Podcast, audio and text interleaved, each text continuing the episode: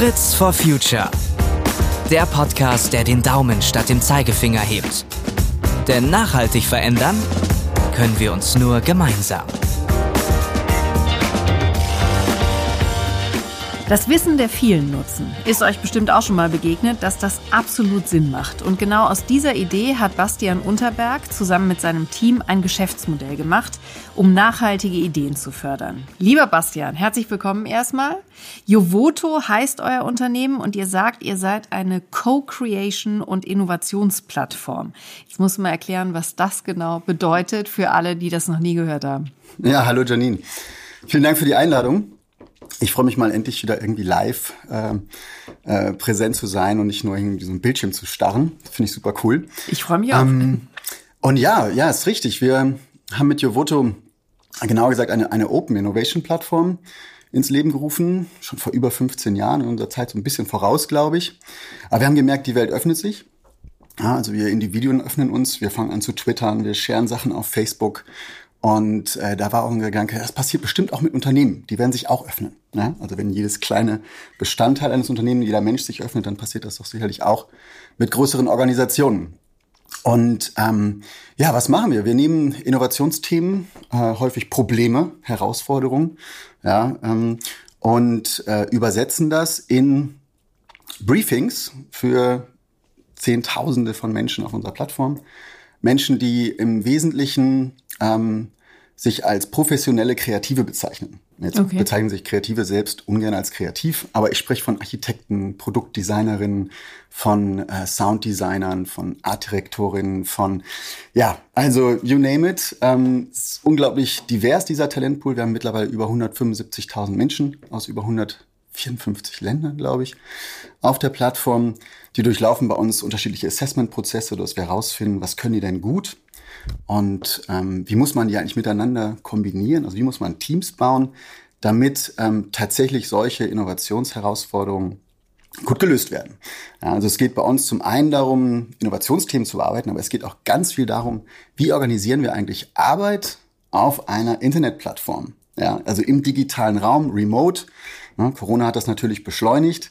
Und es ist super spannend zu sehen, dass auch digital soziale Räume geöffnet werden können um dort mit anderen Menschen gemeinsam zu arbeiten, sich auszutauschen, voneinander zu lernen. Und ja, das macht mir jeden Tag Spaß.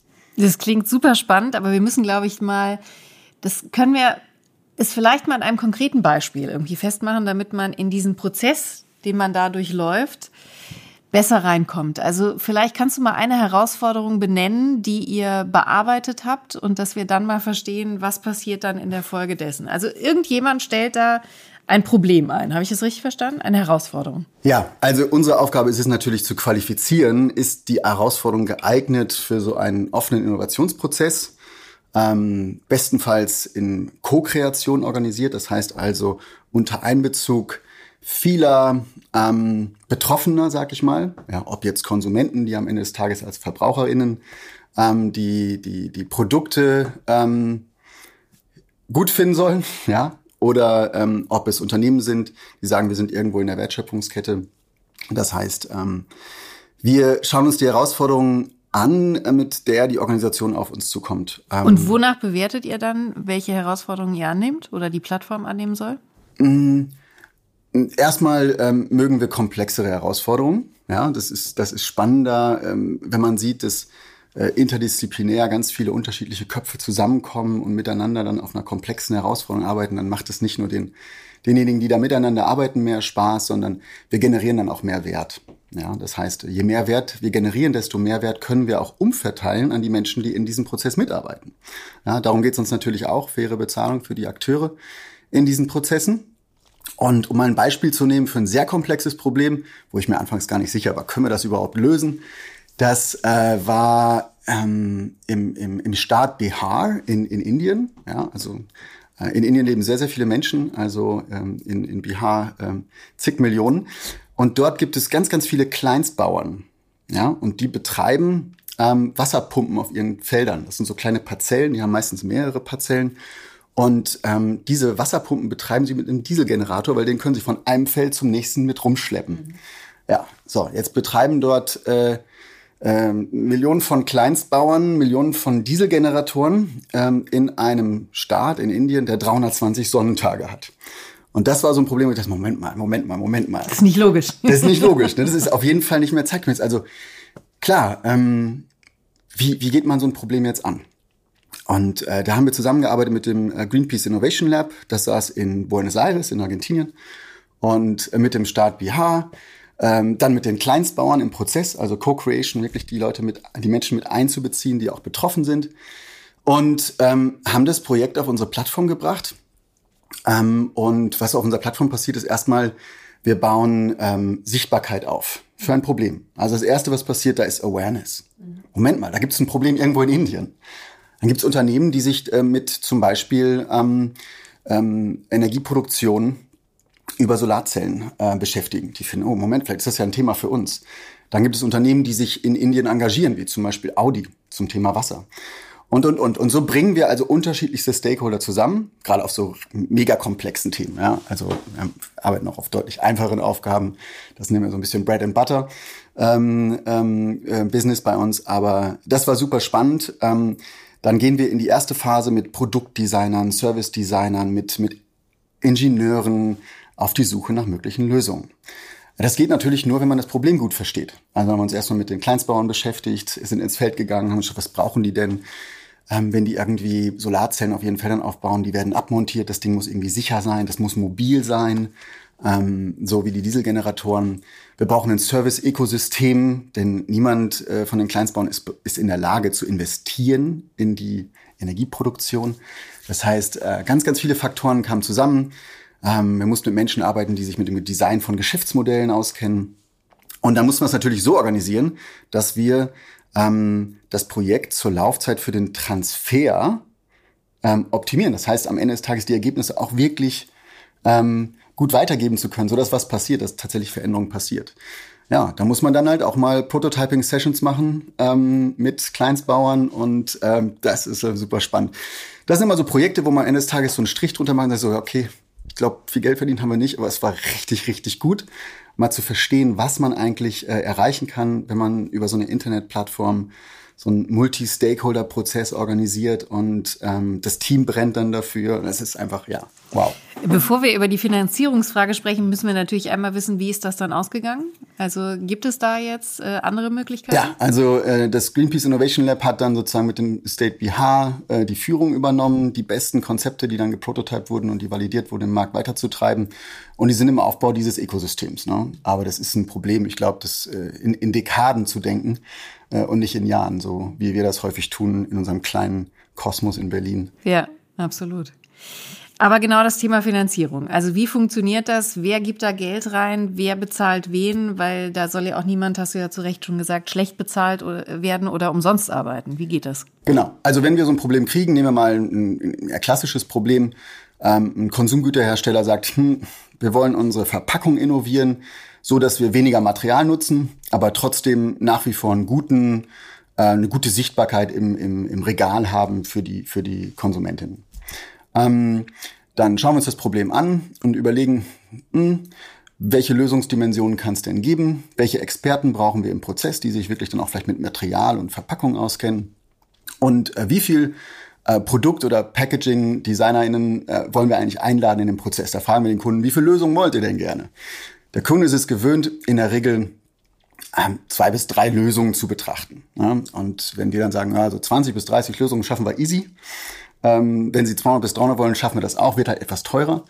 Ähm, dann äh, bei 20 bis 30 Lösungen bringen wir eine gewisse Auswahl von Designerinnen dann in den Prozess und legen fest, was ist denn zu erarbeiten? Möchte man am Ende des Tages ein wirklich final gerendertes Verpackungsdesign haben? Reicht ein High-Level-Sketch, ja, um die Idee zu veranschaulichen? Also muss ich einen Tag investieren oder muss ich fünf Tage investieren? Das versuchen wir am Anfang sozusagen zu prüfen, so dass wir dem Kunden sagen, das gesamte Projekt kostet X, ähm, all-inclusive, inklusive Rechtetransfer etc. Projektmanagement, ähm, Einrichten des Projektes auf unserer Internetplattform und ähm, somit hat der Kunde dann eine relativ gute Entscheidungsgrundlage. Wir können allen Teilnehmern auch sagen, hey, ähm, für den Tag Arbeit, den du hier investieren sollst, äh, können wir dir 550 Euro bezahlen. Also alle, die einen Vorschlag machen, bekommen auch Geld. Richtig. Okay. Also wir haben ähm, vor, ich glaube vor fünf Jahren war das, ja, fünf oder sechs Jahren, da haben wir zusammengesessen im Team und wir haben so, hey, was, was hält euch eigentlich denn nachts wach? Und dann war es so, ja, wir machen coole Projekte, aber viele sind als Wettbewerb organisiert. Und klar, jeder entscheidet sich selber damit zu machen, ähm, aber viele gehen echt leer aus. Also wir bezahlen immer nur die Besten. So. Und die anderen machen vielleicht mit, weil sie was voneinander lernen oder weil sie sich irgendwie ein Netzwerk erweitern oder Sichtbarkeit für sich generieren, Reputation aufbauen. Aber irgendwie ist das unfair, weil jeder einzelne, jeder einzelne leistet ja einen Wertbeitrag. Wieso bezahlen wir nur die Besten? Also immer nur bezogen aufs Arbeitsergebnis.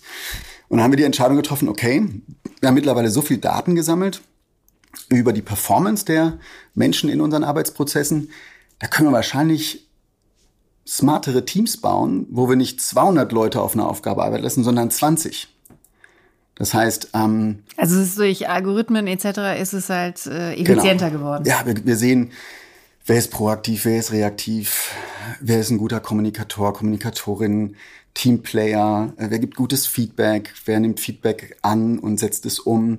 Also wir sehen nicht nur, ist jemand äh, super im 3D-Rendering von Interior Designs für ein Adidas Flagship Store oder so, sondern ähm, wir sehen da natürlich auch, auch ähm, viel äh, Verhalten, ja, Mindset. Und das ist super spannend. Ja, und dann haben wir gemerkt, dass wenn wir ähm, dort unsere Algorithmen trainieren, können wir smartere Teams bauen, die genauso relevante Ergebnisse liefern, ähm, ähm, aber halt zehnmal so, so, so effizient. Und das bedeutet, ähm, wir sind in der Lage, den gleichen Wert zu generieren und können diesen Wert aber dann über alle verteilen und haben gesagt, wir wollen also einen Mindesttagessatz von 320 Euro global. Mhm. Ja, das ist sozusagen das, wo wir. Das ist eine Ansage. Das ist eine Ansage. Vor allen Dingen haben wir, wir haben wirklich Kick-Ass-Talent, also aus, aus, aus Ecuador, aus, ähm, aus Indonesien. Wahnsinn. Also die platzen vor Kreativität, die sind super cool. Viele sind Autodidakten, ähm, die irgendwelche Kurse dann, eine Stanford-Uni oder bei Autodesk oder Adobe sich selber irgendwie dann ähm, reinziehen und, und äh, wir geben denen halt sozusagen die, die, das Anmeldungsfeld. Ja, die lernen dort voneinander, Peer-to-Peer-Learning, Social Learning. Also nicht mal der klassische Karriereweg, ich gehe zur Uni, studiere jetzt Design acht Semester, mache mein Diplom, dann mache ich 15.000 Praktika in Agenturen, bis ich dann irgendwann mal mit Anfang 30 meine erste Stelle bekomme. Ja, nee, so funktioniert das nicht. Ähm, und wenn man natürlich in Ecuador in Quito sitzt, ähm, wir haben da einen Designer, den haben wir dann mal auch besucht. Wir haben also Leute aus unserer Kreativ-Community bezahlt, um die Welt zu reisen, sich gegenseitig zu besuchen und das aber so ein bisschen zu dokumentieren. Das war so cool. Also ähm, das ist eine dann, unglaubliche Talentförderung auch, ne? Ja, also wir haben ja äh, von, von sage ich, Day One, also seit Gründung gesagt, ähm, wir machen das äh, ähm, ähm, to empower creative talent. Ja? Ähm, so das Mission Statement hat sich irgendwie verändert, so Unleash Creative Talent Empower ist immer das gleiche gewesen eigentlich. Ne? Also wie schaffen wir äh, nachhaltigere Arbeitsbedingungen für, für Kreative auf globalem Niveau? Ähm, wir sind auch ähm, weltweit dafür äh, anerkannt als Pioniere. Also es gibt eine ganze Reihe Gewerkschaften, die immer sagen, oh, plattformbasierte Arbeit, das ist Ausbeutung 4.0. Ähm, ist es ja oft auch, du hast es ja vorhin angesprochen. Ist es auch, ne? Also ja, oft also werden eben nur die, die auch genommen werden, dann halt äh, bezahlt. Genau. Ja, also das ist tatsächlich, ähm, es gibt Marktplätze, da ist, ähm, da ist äh, eine ganz klar, ein ganz klarer Bidding War, also ein Preiswettkampf. Und auf globalem Niveau ähm, sind da gravierende Lohngefälle.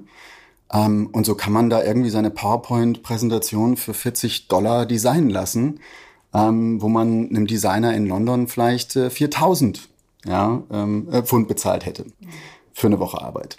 Und das ist, ähm, das ist natürlich krass. Und das ähm, ist tatsächlich auch so, dass gerade ähm, kreative Menschen ähm, leidenschaftlich sind. Die, die haben ihre Passion, die wollen irgendwie Ideen realisieren und, und das treibt die an. Die setzen sich also nicht morgens hin und schreiben erstmal einen Businessplan. Moment mal, also bei dem Case kann ich mich nur drei Stunden mit beschäftigen, weil nee, so funktioniert das nicht. Ne? Und das macht die also ganz besonders anfällig, weshalb wir auch zum Beispiel in vielen kreativen Berufen ähm, äh, auch in unserer Gesellschaft in Deutschland prekäre ähm, ähm, Arbeitsverhältnisse sehen. Ja, also Janine, du bist im Mediengewerbe, du kennst das vielleicht ein bisschen. In dem Bereich ist es auch nicht da ganz Da ist viel äh, zu tun, ja, ja da ist ja. viel zu tun. Aber um noch einmal auf du, weil du sagtest ja, all das bezahlen eben dann die Auftraggeber, die Kunden. Wer war denn im Fall von Indien dann der Kunde? Wow, ähm, gute Frage. Das sind also Multi-Stakeholder-Projekte. Ähm, Träger war definitiv Greenpeace. Ja, das waren Hauptakteur, die das ganze äh, Projekt auch schon lange angeschoben haben. Man muss dazu sagen, äh, Greenpeace hat einen äh, ziemlich spannenden ähm, ähm, äh, Track Record. Jetzt fällt mir auf Deutsch das Wort gar nicht dafür ein. Ähm, ähm, was Innovationsprojekte angeht. Ne? Wir erinnern uns irgendwie an so äh, FCKW-Kühlschränke, mhm. die es früher mal gab. Ne? Das ja. war auch ein Projekt, was Greenpeace sozusagen mit angeschoben hat. Sagen, hey, man kann Kühlschränke heutzutage ohne FCKW bauen.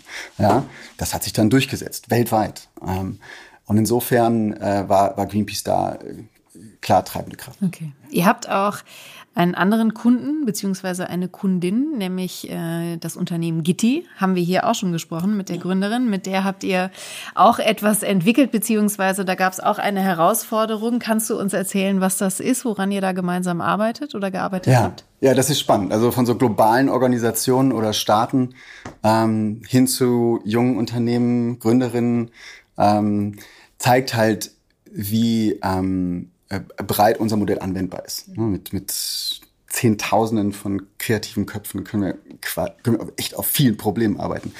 Ähm, für, für Jenny und Gitti haben wir ähm, ein Co-Creation-Projekt ähm, organisiert.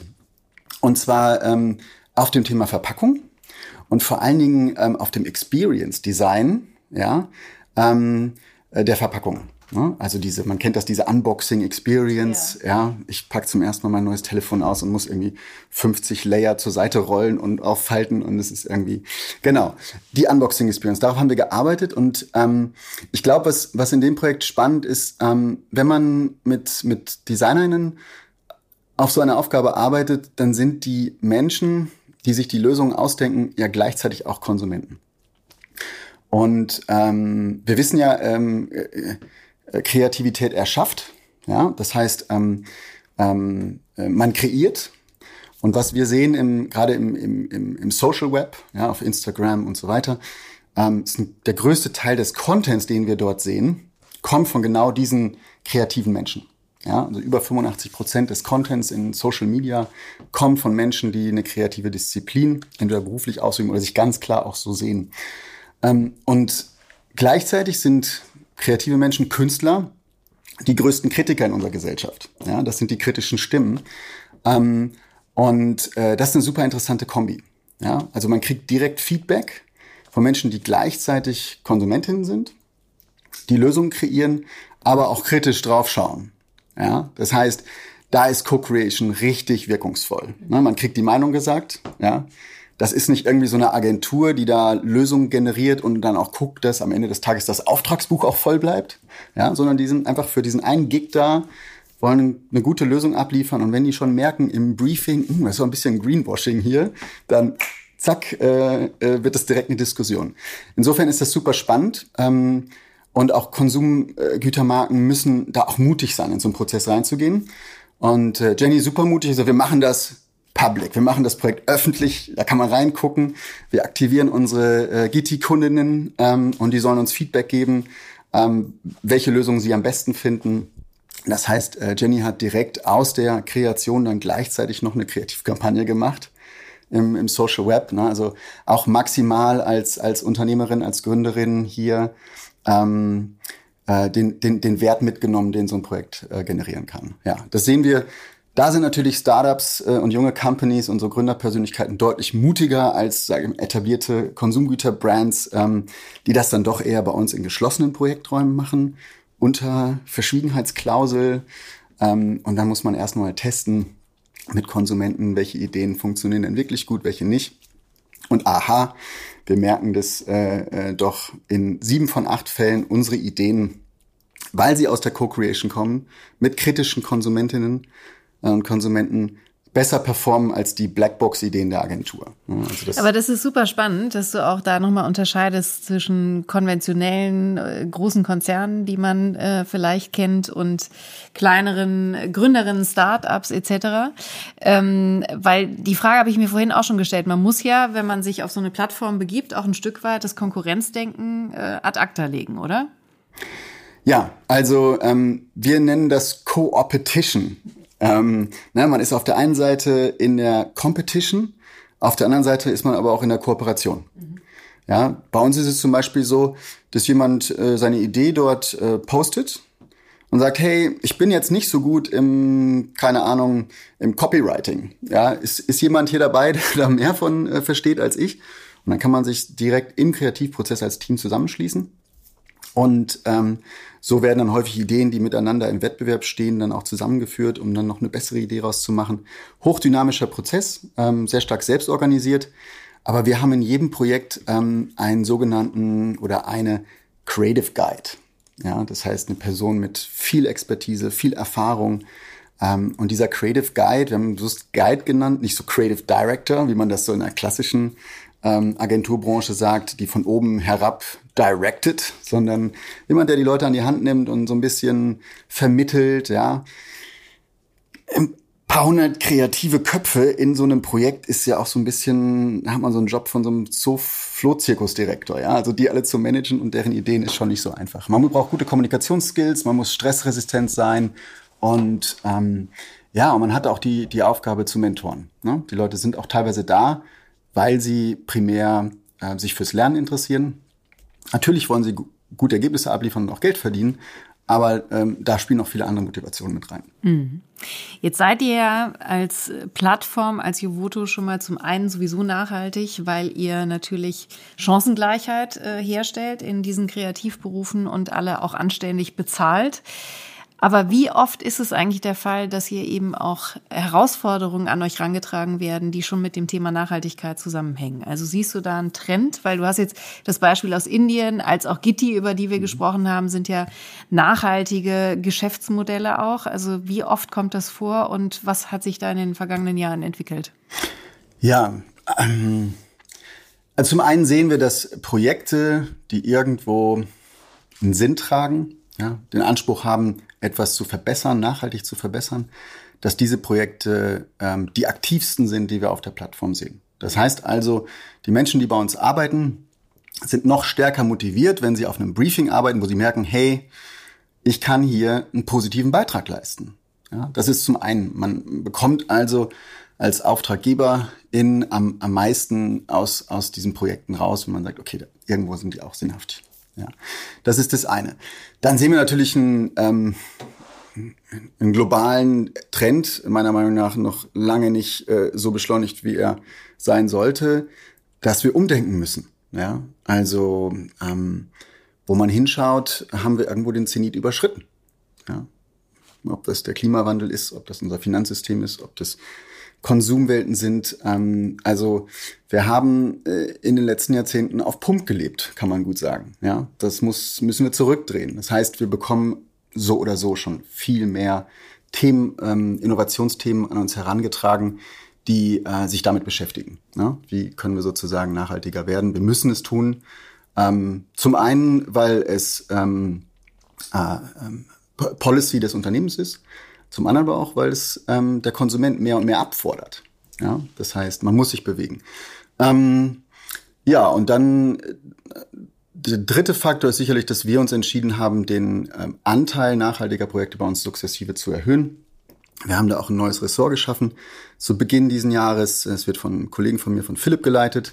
Macht das super toll. Ähm, wir, wir versuchen einfach zu schauen, proaktiv, was sind Themen, die uns interessieren, was sind Themen, die die Menschen auf unserer Plattform interessieren und mit wem muss man eigentlich da draußen dann aktiv sprechen, um solche Themen ähm, für uns als Projekte zu gewinnen.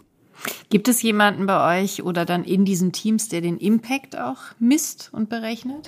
Ja, das ist das Einzige, was mir manchmal so ein bisschen ähm, schwerfällt, weil wir arbeiten auf diesen Themen und wir sind ganz vorne im Innovationsprozess dabei. Also überhaupt erstmal das Problem zu verstehen, die ersten Lösungen zu denken.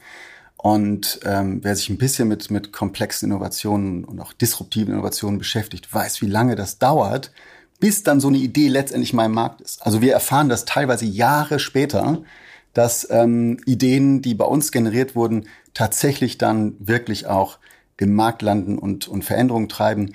Wir haken regelmäßig nach bei den Unternehmen. Wir haben, wir haben so eine quasi so eine Follow-up-Routine nach zwölf Monaten. Wo er wieder anruft. Bitte mal anrufen und fragen, was ist denn eigentlich passiert.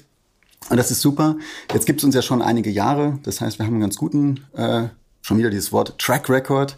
Ähm, und äh, das war am Anfang echt schwierig, ne? zu sagen, man arbeitet irgendwie ja immer nur auf irgendwelchen Ideen. Aber wir haben dann gelernt, ähm, solche Faktoren wie Machbarkeitsstudien, ja, Feasibility-Aspekte, ähm, dann ähm, andere Validierungspunkte, ja, wir arbeiten mit Marktforschungsinstituten, die die Ideen dann testen, mit in den Prozess einzubauen, so dass ähm, unsere Auftraggeberinnen eigentlich wissen, ähm, wenn ich mit Jovoto auf einem Innovationsthema arbeite, dann ist die Wahrscheinlichkeit, dass da was bei rauskommt, was auch wirklich Potenzial hat, im Markt zu enden, ist, ist deutlich maximiert ja, im Vergleich zu traditionellen Innovationsprozessen. Und das hilft natürlich. Am Anfang war das super schwer. Also am Anfang ähm, war das im Grunde genommen die Frage, esse ich heute irgendwas anderes außer Nudeln mit Tomatensoße? Ja, genau. Die Zeiten kennen wir, glaube ich, alle, wo man irgendwie noch nicht so an den eigenen Erfolg glauben konnte und da irgendwie nicht so viel Auswahl auch beim Essen hatte. Ja. Von welchem Wunschproblem träumt ihr? Welche Wunschherausforderung würdet ihr gerne mal angehen und würdet euch wünschen, dass sie mal irgendjemand aufbringt? Oh.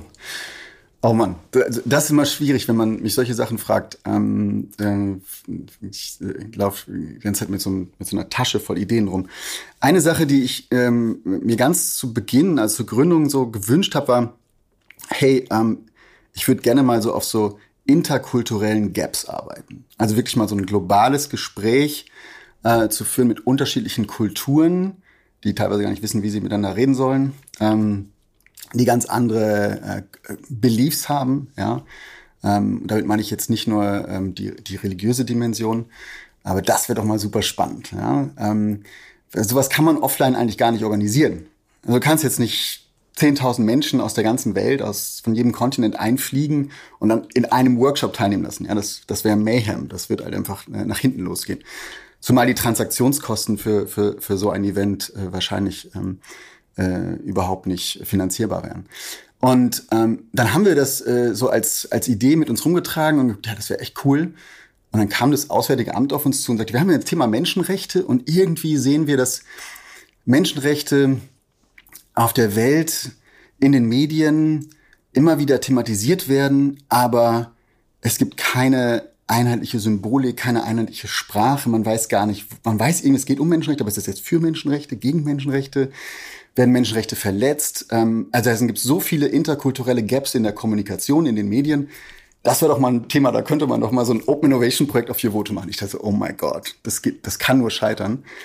Und dann haben wir ähm, ähm, gesagt, wir, wir wollen ein, ein, ein, ein universales Signier, ähm, also eine Art Logo für, für die Menschenrechte ähm, entwerfen mit allen Menschen ja, auf der ganzen Welt, und äh, da haben sich dann acht Regierungen angeschlossen. Wir haben dieses Projekt in zig Sprachen live übersetzt. Wir hatten einen Community Management Stab, die da in Echtzeit Kommentare sozusagen moderiert haben und absoluter Overkill dieses Projekt. Vor allen Dingen, weil man mit so viel politischen Stakeholdern arbeitet. Ja, also wenn man sich das vorstellt, die deutsche Regierung ist im Auswärtigen Amt sozusagen mit sieben anderen ähm, Auswärtigen Ämtern, Regierungen kurz geschlossen. Also da haben wir überhaupt keine Idee gehabt, was wir uns da eigentlich ähm, äh, zumuten. Aber es war dann toll zu sehen, wir haben über 50.000 Menschen ja, aus, aus über 190 Ländern sozusagen in dieser Diskussion gehabt. Wir haben extra ähm, unsere Plattform genommen und quasi ähm, äh, komplett neu gebrandet, damit es neutral ist. Wir wollten da auch nicht als Juvoto, als Absender draufstehen. Und ja, und heute, egal, wenn man einen Brief aus dem Auswärtigen Amt bekommt oder mit unterschiedlichen ähm, Menschenrechtsorganisationen arbeitet, man findet dieses Signier. Und man weiß immer, auch wenn man das in den News sieht, ah, hier geht's um Menschenrechte. Und ist super cool. Und ähm, das ist auch so ein Projekt, was äh, über, es wird wahrscheinlich auch noch Dekaden brauchen, bis das so, so etabliert ist. Aber ähm, toll war es zu sehen, ähm, wie Menschen darüber diskutieren. äh, welche unterschiedlichen Perspektiven es gibt. Und wir haben auch so ein tolles Briefing geschrieben und ähm, richtig, richtig spannende Expertinnen dabei gehabt. Ähm, ähm, man muss zum Beispiel irgendwie ähm, wenn, wenn irgendwo ein T-Shirt aus dem Gefängnis irgendwo in Südostasien hängt und das ist da drauf, das Logo, dann muss man irgendwie verstehen, da, ähm, da geht es um die Verletzung der Menschenrechte. Also wir haben ein Briefing geschrieben, wo wirklich, wo man wirklich als, als Designerin ähm, extrem herausgefordert war. Extrem herausgefordert war, ja. Und das hat natürlich auch die Diskussion beschleunigt. Und dann wurde unsere Plattform auch so ein bisschen zum, ja, zu, zur Plattform eines politischen Diskurses. Wow, und dann noch ein, Schwer zu handeln, ein, ne? ein Außenminister, der sagt, äh, äh, Moment mal, das ist super spannendes Projekt, ich möchte, dass das ein Ministerprojekt wird, ja. Okay. Und dann hatten wir ähm, Robert De Niro und Angelina Jolie, die äh, am Vorabend der UN-Generalversammlung das Ergebnis veröffentlicht haben, also dieser Overhead, ich sag mal, also das, das, das unser wird schwer zu toppen sein, oder? Dass unser Unternehmen da nicht an die Wand gefahren ist ähm, in dem Projekt, äh, war einzig und allein diesem Team geschuldet, ähm, die auch wieder gesagt haben, okay, mein Job ist eine Sache, das andere ist meine Überzeugung und das Projekt hier, das, da arbeite ich halt einfach 14 Stunden, sieben Tage, drei Monate lang, ähm, bis es irgendwie durch ist. Und danach habe ich nur in die Gesichter gehört, alle waren super müde, aber super stolz und ja, doch. Aber vielleicht noch einmal abschließend, um auf Deutschland zurückzukommen, wo wir ja gerade gewählt haben und wo wir natürlich vor ganz vielen Wänden stehen. Mobilitätswende, Energiewende etc. Wir müssen ganz viel schaffen. Vor allen Dingen auch die äh, nächste Regierung muss ganz viel schaffen. Wo, an welcher Stelle würdet ihr gerne mitspielen und äh, hoffen, dass ihr da vielleicht auch so ein Gamechanger, wie man immer so schön sagt, irgendwas unterbringen, irgendwas entwickeln könnt, wo man sagt, da sind wir jetzt wirklich auf einem neuen Level angekommen? Wo würden wir gerne mitspielen? Also ich glaube, ähm, wir, wir, müssen äh, mehr Mut äh, für Veränderungen treiben in unserer Gesellschaft. Ähm, zum einen sicherlich bei äh, politischen EntscheiderInnen, ähm, aber auch in der Wirtschaft. Und das merke ich jeden Tag. Ähm, wir kriegen diese Probleme, teilweise Probleme, wo Unternehmen schon nicht mehr daran glauben, dass es eine Lösung gibt, weil interne Teams schon seit drei Jahren auf solchen Fragen arbeiten. Und dann kommt man an diesen Punkt, ja, wenn wir uns schon alles angeguckt haben, ja, dann können wir das Problem jetzt auch nach draußen geben, ja und mal so einen Open Innovation Ansatz versuchen. Und dann kommen da Menschen, gucken da mit ganz anderen Perspektiven drauf, nehmen das auseinander und, und schaffen neue Lösungsperspektiven, machen wieder Mut. Ja. Also da wünsche ich mir ähm, tatsächlich, dass das auch mehr ähm, Motivationstreiber ist für Unternehmen und, und EntscheiderInnen ähm, sozusagen auf Open Innovation zu setzen, auf Plattformen wie unsere zu setzen, weil ich glaube, es ist einfach gut, mal seine eigene Bubble zu verlassen, mal das rauszugehen aus dem Gebäude und, ähm, und wirklich ähm, offen und mutig neue Perspektiven zu suchen. Ja, das äh, ist leider ähm, gerade auch in Deutschland, in unserer Gesellschaft nicht der Fall. Also wir haben keine ähm, erfolgreiche Kultur des Scheiterns. Ähm, Fehler werden noch viel zu lange vertuscht. Ähm, und das führt dazu, dass wir nicht konsequent genug handeln. Ähm, es führt einfach dazu, dass wir versuchen, uns richtig großen ja, ähm, Problemen mit so einer Salamitaktik zu nähern. Ja, so, so iterativ, immer Anstatt so drei Prozent besser. groß zu denken, meinst du? Okay, das funktioniert für uns nicht, das funktioniert nicht für unseren Planeten, das funktioniert schon gar nicht für die nächsten Generationen. Auch wenn ich die Konsequenzen jetzt noch nicht so hundertprozentig schmerzhaft spüre, weiß ich aber, dass spätestens in zwei Generationen haben wir richtige Probleme. Da kann man doch einfach mal konsequent auch Dinge kaputt machen, die nicht funktionieren für uns heute. Und da fehlt der Mut. Ist sicherlich auch ähm, schwierig, in einem global komplexen System all die Beziehungen und Stakeholder zu managen. Aber ähm, zumindest was den Klimawandel angeht, ist mir global an den Einboot. Ja? Sorry. Ähm, und da fehlt der Mut, die Dinge vielleicht einfach mal auch kaputt zu machen, die nicht funktionieren. Und äh, dann aus dem Chaos heraus etwas Neues zu schaffen. Ja? Und ähm, da hoffe ich, dass ähm, gerade die Menschen auf unserer Plattform, die außer ihrer eigenen Agenda kaum Agenden verfolgen, ja, also es ist keine Lobbyplattform bei uns, dass ähm, Unternehmen da reingehen und sagen, hey, hier ist ein Problem, ähm, was denkt ihr denn? Und, und sich da auch mutig diesem Feedback aussetzen. Das wünsche ich mir. Super spannend und ein schönes Schlusswort, wie ich finde, für diese Folge. Und ich danke dir ganz herzlich, dass du heute hier gewesen bist. Ja, vielen Dank für die Einladung. Sehr gerne. Und wenn euch diese Folge von Fritz for Future gefallen hat, abonniert uns gerne und wir freuen uns natürlich auch, wenn ihr den Podcast weiter verbreitet. Fragen und Feedback könnt ihr uns gerne an fritzforfuture@henkel.com schicken und alle weiteren Folgen von Fritz for Future findet ihr auf henkel.de/podcast. Bis zum nächsten Mal und macht's gut.